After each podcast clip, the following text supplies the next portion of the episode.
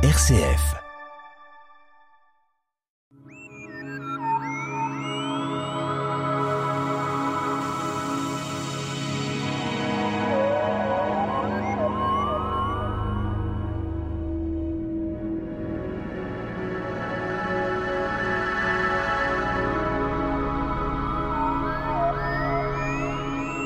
Encore ébloui la semaine dernière avec notre embarquement astronomique, nous allons encore plus loin.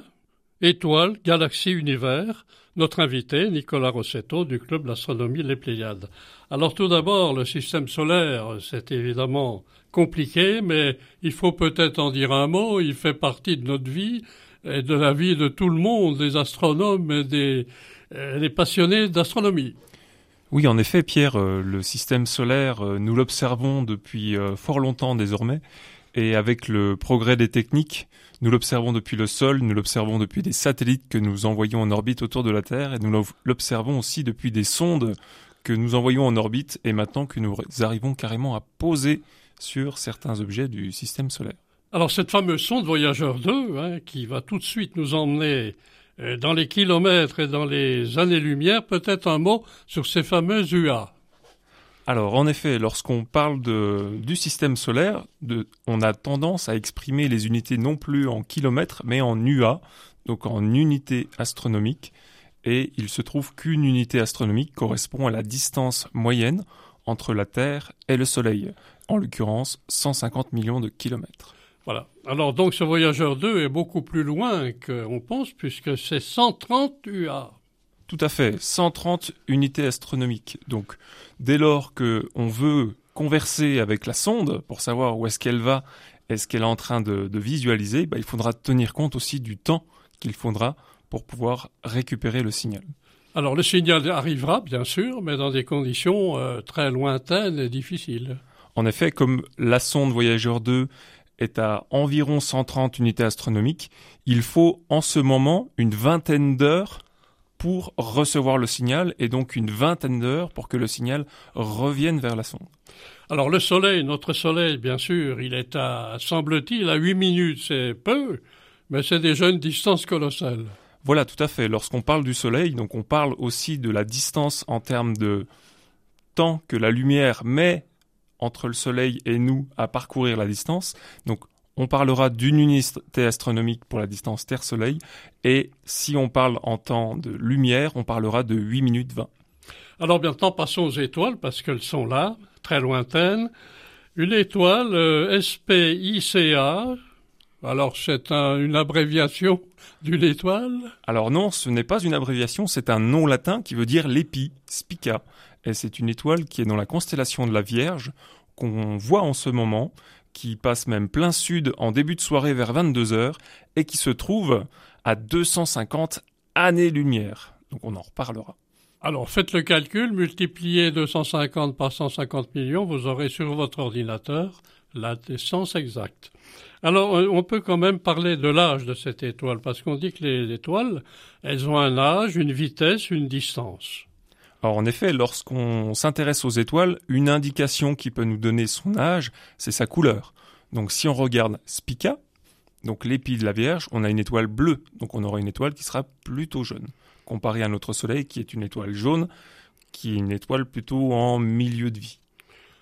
Alors Spica, euh, donc euh, très lointaine, et toujours euh, en, en fonction, si on peut dire, elle va être éventuellement un jour pulvérisée, brûler, disparaître. Tout à fait.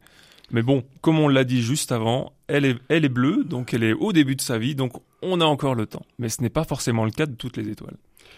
Alors une autre, une autre étoile, Sirius. Alors Sirius, euh, bon, un nom grec ou romain, c'était l'époque héroïque à ce moment-là. Euh, la proximité.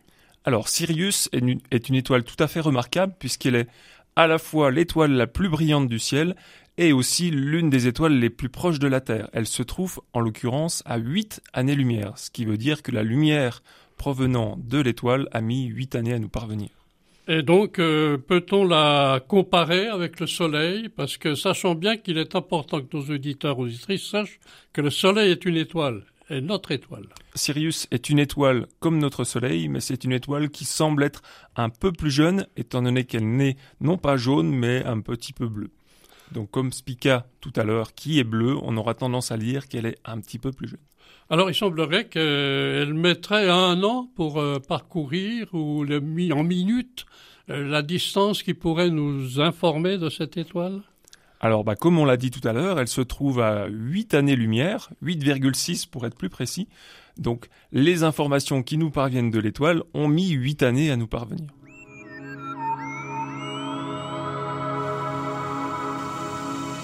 La tête dans les étoiles, le magazine de l'astronomie sur RCF Jura, présenté par Pierre Vialet avec la collaboration de l'Astroclub Les Pléiades à Dole. Eh bien, nous sommes toujours avec notre invité, donc euh, Nicolas Rossetto du Club d'astronomie Les Pléiades, pour parler justement des distances astronomiques qui sont évidemment colossales. Nous avons parlé, bien sûr, euh, euh, de l'étoile du système solaire, les étoiles Spica, Sirius, et peut-être encore, puisqu'on en est là, aller plus loin encore, peut-être. La plus loin. Alors, la plus loin, Nicolas? Alors, il faut savoir déjà que toutes les étoiles que l'on voit à l'œil nu dans le ciel nocturne sont des étoiles qui font partie de notre galaxie. Donc dès lors qu'on va parler d'étoile la plus loin, il faudra déjà considérer que ce sont c'est une étoile qui sera dans notre galaxie. Ensuite, avec notre œil, nous ne sommes pas capables de voir toutes les étoiles de notre galaxie, donc la plus lointaine visible à l'œil nu se trouve à quelques milliers, voire quelques dizaines de milliers d'années-lumière. Alors quand on parle de Voie lactée, euh, c'est immense. En plus, il semblerait qu'on a déjà fait des séquences concernant euh, c'est des, des nombres de Voies lactées considérables dans l'univers. Tout à fait. En effet, notre galaxie qu'on appelle la Voie lactée n'est qu'une galaxie parmi d'autres. Donc c'est une un ensemble d'étoiles qui se disposent selon un disque, un petit peu comme un œuf au plat, et cet, cet ensemble d'étoiles-là fait environ 100 000 années-lumière de diamètre. Mais des galaxies, il y en a d'autres. Il y en a beaucoup d'autres. Alors on parle souvent de sa fameuse galaxie Andromède. Elle serait proche de nous, mais nous ne sommes pas dans cette galaxie. Tout à fait. La, la galaxie d'Andromède, qu'on avait appelée auparavant la nébuleuse, mais ça fait environ un siècle qu'on sait que c'est une galaxie comme la nôtre, est la galaxie la plus proche, mais se trouve tout de même à plus de 2 millions d'années-lumière de nous. Donc la lumière a mis plus de 2 millions d'années à nous parvenir. Et peut-être un résumé, si vous voulez, Nicolas, nous citer un chiffre du nombre de galaxies. Alors le nombre de galaxies, on ne pourra que l'estimer, mais on estime qu'il y a autant de galaxies dans l'univers qu'il n'y a d'étoiles dans notre propre galaxie. Donc on va compter en centaines de milliards en centaines de milliards. Alors quand on parle de l'univers, c'est un mot qui est à expliquer parce que un univers, ça peut être ici dans ce studio, dans un univers cloîtré, mais quand on parle d'univers au niveau astronomique, c'est inexplicable. On peut l'expliquer par rapport à l'observation qu'on peut en avoir. Si on considère que tout ce qu'on peut voir correspond à notre univers, on va considérer que notre univers a une certaine taille, un certain âge mais compte tenu des différentes théories qui sont utilisées dans la physique et en astrophysique, on va en choisir une ou, l'autre pour expliquer ce qu'est vraiment l'univers, même si on, est encore au balbutiement. Alors ce balbutiement quand même, euh, on a l'âge, on a les unités astronomiques, l'expansion des unités astronomiques, les kilomètres, il y a un certain nombre euh, de possibilités d'explorer cet univers de le comprendre un peu mieux Alors, on a des moyens de l'explorer. On en parlait au tout début d'émission avec les satellites, les sondes qu'on peut envoyer à travers notre système solaire. Et on parlait tout à l'heure de voyageurs 2 et de voyageurs 1 qui ont pratiquement quitté le système solaire, donc qui commencent à explorer l'univers.